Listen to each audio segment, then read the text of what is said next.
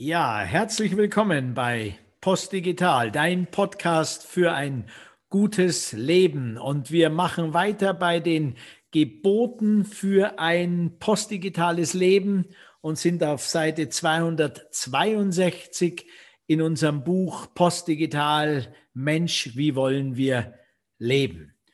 Und heute geht es um das Thema Beziehungen und Kommunikation. Es heißt hier im Buch bei den Geboten, ich zitiere, wenn ich ein Problem in der Beziehung mit anderen habe, sorge ich selbstverantwortlich dafür, dass ich dieses auf eine klare und wertschätzende Weise anspreche. In der Annahme, ohne dies einzufordern, dass dem anderen ebenso an einer guten Beziehung gelegen ist.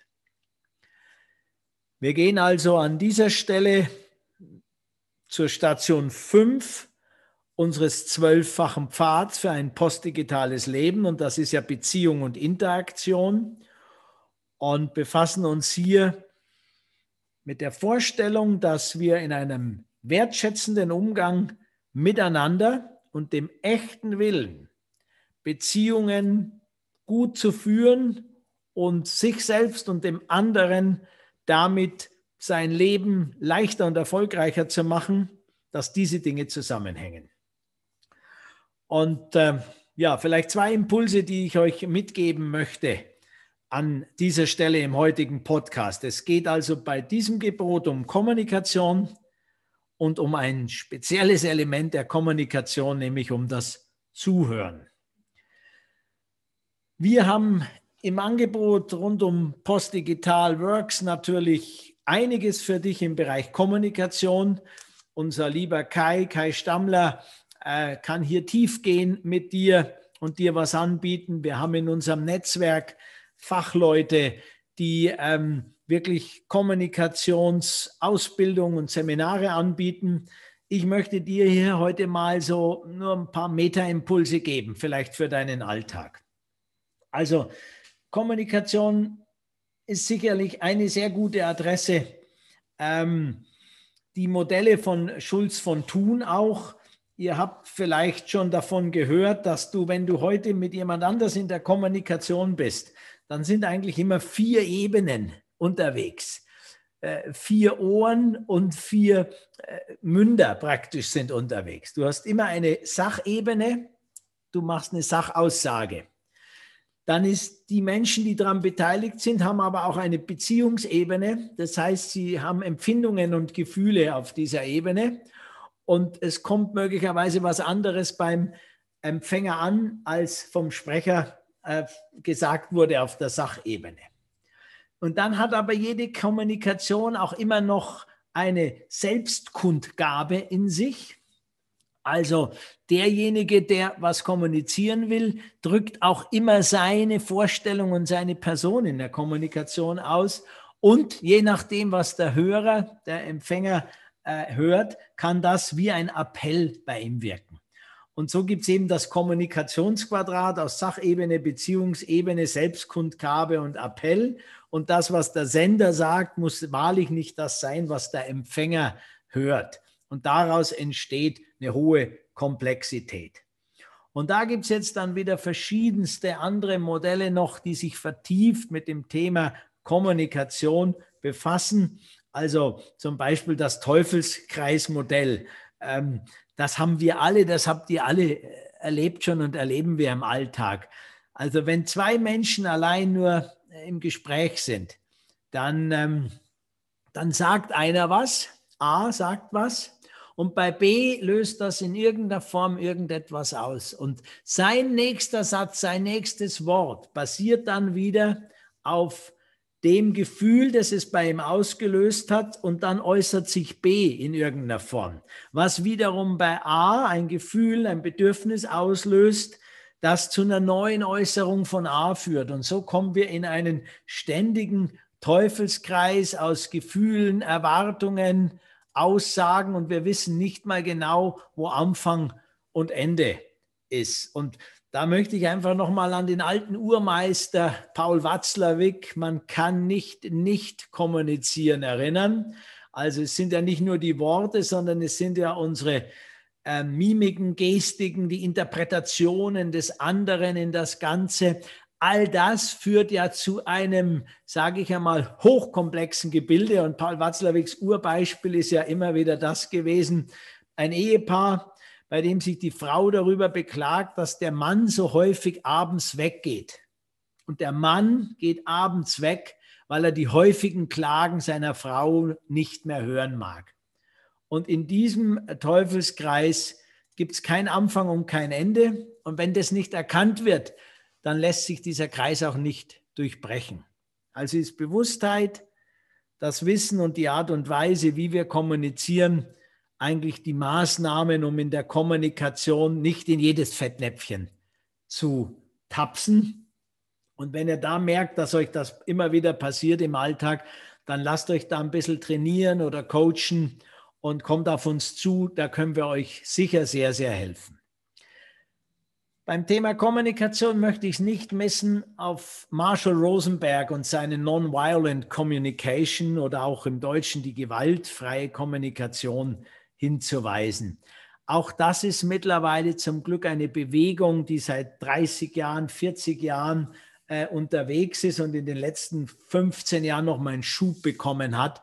Und Rosenberg ist wirklich sehr, sehr authentisch. Und auch hier ähm, gibt es tolle Programme, wo wir euch helfen können im, in der praktischen Anwendung. Ich möchte heute einfach nur noch mal erinnern an die vier Schritte, sage ich jetzt mal, von Rosenberg, die eigentlich immer passieren in einem kommunikativen Prozess. Du nimmst irgendwas wahr, das ist die Wahrnehmung. Diese Wahrnehmung löst ein Gefühl äh, in dir aus. Dieses äh, Gefühl ist im nächsten Schritt verbunden mit der Frage, welches Bedürfnis hast du in der Situation? Und der vierte Schritt wäre dann, dass du klar dich formulierst, was der Wunsch an den anderen ist. Und ähm, da im täglichen Tun immer wieder äh, zu kapieren, wenn du irgendetwas wahrnimmst, dann in der Regel bewertest du das. Du bewertest das. Und diese Bewertung führt sofort bei dir in eine Gefühlsrichtung. Wenn irgendein Bedürfnis von dir erfüllt ist, dann ist es positiv bewertet. Wenn es nicht erfüllt ist, irgendein Bedürfnis, dann entsteht ein negatives Gefühl. Und bei den Gefühlen natürlich bist du erstmal im, im Automodus. Ne? Das kannst du praktisch selber nicht erstmal steuern, wenn du dich nicht selber beobachtest. Und aus dem Gefühl entsteht dann dieses erfüllte oder nicht erfüllte Bedürfnis. Und dann kann eine Negativspirale auch wieder beginnen. Und eben von Rosenberg in der GfK können wir lernen, dass wir diese vier Schritte bewusst wahrnehmen und anwenden. Was ist meine Wahrnehmung? Die Wahrnehmung ist erstmal nur das, was ich sehe und empfinde etc. Und dann entsteht ein Gefühl und das macht was mit mir. Und wenn ich diesen Schritt erkannt habe, kann ich im nächsten Schritt mein Bedürfnis erkennen und kann das bei einem anderen in einer klaren, guten Ich-Botschaft kommunizieren. Dies in aller Kürze, alle EFK-Profis dieser Welt, bitte verzeiht mir für meine absolute Abkürzung. Ähm, ich wollte es einfach nur als ein Angebot bei dem Thema Beziehung und Interaktion signalisiert haben. Und ich möchte jetzt in dem Podcast enden mit äh, einem Punkt, der bevor du das erste Wort sagst, von größter Bedeutung ist. Und kommunikare heißt ja kommunikare, miteinander in Beziehung gehen, heißt ja das Ganze. Und ich glaube, einer der mächtigsten Kommunikationselemente ist das Zuhören. Wir hören viel zu wenig einander zu wenn wir im Alltag in den öffentlichen Sendungen, im Fernsehen etc., wir hören nicht zu. Wir haben ein unglaubliches Kommunikations-, ein unglaubliches äh, Senderbedürfnis und wollen nicht mehr empfangen. Und beim Zuhören, ihr Lieben, möchte ich euch einfach vier verschiedene Arten des Zuhörens ganz kurz skizzieren. Dann wirst du erkennen, äh, wie du im Alltag auch immer wieder unterwegs bist. Die erste Art des Zuhörens, die erste Stufe würde ich sagen, ich nenne es mal Downloading. Das ist, da läuft einfach alles vorbei. Der andere erzählt was und du bist geistig überhaupt gar nicht wirklich in Verbindung mit ihm. Es, ist, es rauscht vorbei, so wie wenn kleine Kinder die ganze Zeit am Plappern sind. Du bist nicht in Verbindung mit ihnen und irgendein Reizwort höchstens gibt und da hakst du dann ein. Das ist die Downloading-Ebene. Das, das kann man eigentlich unterlassen. Das hat mit Gespräch nichts, mit Dialog überhaupt nichts zu tun. Machen wir aber ganz, ganz oft. Die nächste Stufe ist das, ich würde es mal aktives Zuhören oder faktenbasiertes Zuhören nennen. Das ist so das Klassische, was wir aus der Wissenschaft kennen. Wir sind sehr analytisch unterwegs, nur im Geist, nur im Verstand, im Kopf, hören zu, welche Begriffe wir kennen und haken dort ein, wo wir eine Meinung oder eine Gegenmeinung haben, wo wir mehr wissen wollen, wo wir letztendlich vom anderen was wissen wollen oder dem anderen was sagen wollen. Das ist dieser ganz klassische faktenbasierte Austausch oder, wir könnte es etwas positiver sagen, als aktives Zuhören wird es auch gern genannt, im Sinne von, ich höre dem anderen zu, ich ähm, warte auf gewisse Reizworte und aktiv äh, frage ich ab, um mein Bedürfnis in dem Gespräch erfüllt zu bekommen. Tendenziell geht es in diese Richtung. Auch hier werden wir nicht wirklich in einen guten Dialog mit dem anderen gehen können. Das gelingt uns mit dem empathischen Zuhören schon deutlich besser. Im empathischen Zuhören bemühe ich mich in Verbindung, auch in Herzensverbindung mit dem anderen zu gehen. Ich gehe in eine emotionale Beziehung und ich nehme das, was er mir sagt, versuche ich nicht nur mit dem Verstand, sondern auch mit meinem Gefühl, mit meinem Herzen, ja, vielleicht sogar ein bisschen mit meinem ganzen Sein aufzunehmen.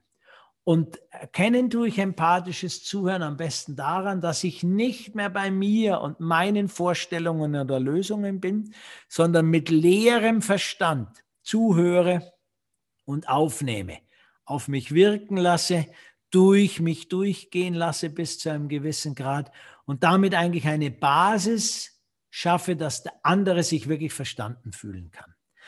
Das ist eine ganz neue Ebene. Das wäre die Ebene, die wir für eine kooperative und dann für eine postdigitale Lebensweise dringend in fast jedem Gespräch brauchen. Man könnte ganz hart sagen, für den wissenschaftlichen Dialog oder für ein paar analytische Dinge können wir mit dem aktiven Zuhören noch arbeiten. Und für die, den Großteil der kommunikativen Beziehungen wäre empathisches Zuhören unser Ziel in einer postdigitalen Welt. Und auf der Ebene kommen natürlich Lösungen zustande, die dadurch entstehen, dass Menschen sich verstanden fühlen. Und am besten lässt du den anderen so lange aussprechen, wenn er dir was zu sagen hat, bis du selbst, ähm, bis er selber nichts mehr mitteilen muss. Dann weißt du, du liegst richtig im Zuhören. Und es gibt aber noch eine vierte Stufe, die würde ich transzendentes Zuhören oder Kohärenz nennen. Beim transzendenten Zuhören gehe ich raus aus der Zweierbeziehung, dass ich mich mit dem anderen zum Beispiel verbinde, wie im empathischen Zuhören, und ich versuche auf eine übergeordnete Ebene, auf eine ja, universelle Verbindung, auf eine göttliche Verbindung zu gehen und beobachte mit allen Sinnen und, und ganzem Gefühl das Gespräch, das überhaupt stattfindet. Und so gesehen werde ich zum anderen und der andere wird zu mir und wir, wir beide werden eine neue dritte Entität, die in dem Dialog entsteht. Und diese dritte Entität oder die Problemstellung, die da bearbeitet wird, die wiederum löst aus sich heraus die Probleme auf einer nächsten Ordnung, auf einer integralen Ordnung, letztendlich zum Besten für alle Beteiligten und deren Umfeld. Und das ist natürlich eine ganz eigene Schulung, die am besten über Stille, und dem Zustand der geistigen und emotionalen Leerheit erreicht werden kann. Und die Basis dafür ist tatsächlich, du übst dich am besten, indem du immer wieder in die Stille gehst und indem du immer wieder auch in Gesprächen anderen einfach still, leer, meditativ zuhörst und übergeordnet dich verbindest mit der Gesamtthematik und praktisch wie so ein Sonnenlicht draufschauen versuchst, was ist die neue Entität, die aus diesem Gespräch entstehen kann und wie kann diese Entität zu einer Lösung, manchmal ist die Lösung, dass überhaupt nichts gelöst werden muss, einfach, dass es so sein darf, geführt werden, so dass alle Beteiligten, und das wäre die Referenz, ein Gefühl des Friedens, der Ruhe, der Zuneigung, der Entspanntheit haben. Das ist es. Und in deinem nächsten Gespräch erinnere dich an die vier Stufen des Downloading. Vergiss es einfach. Die faktenbasierte aktive Zuhörerschaft im wissenschaftlichen, im analytischen Gespräch okay, aber für Beziehungen gehen die empathische Zuhörphase, wie beschrieben, und übe dich immer mehr im Zuhören, indem du einfach in der Stille bist. Du bist einfach da, du versuchst Geist und Herz in einen Zustand des Friedens zu bringen und bist ein Resonanzkörper für den anderen und du wirst sehen, der andere wird zunehmend dann zum Resonanzkörper für dich. Ihr Lieben, das war's für heute zum Thema Beziehung und Interaktion. Ich wünsche euch eine gute Woche mit guten kommunikativen Dialogen und mit gutem Zuhören. Man könnte sagen, reden ist Silber, still zuhören ist Gold. In Geist und Herz mit euch verbunden. Euer Andreas von Post Digital.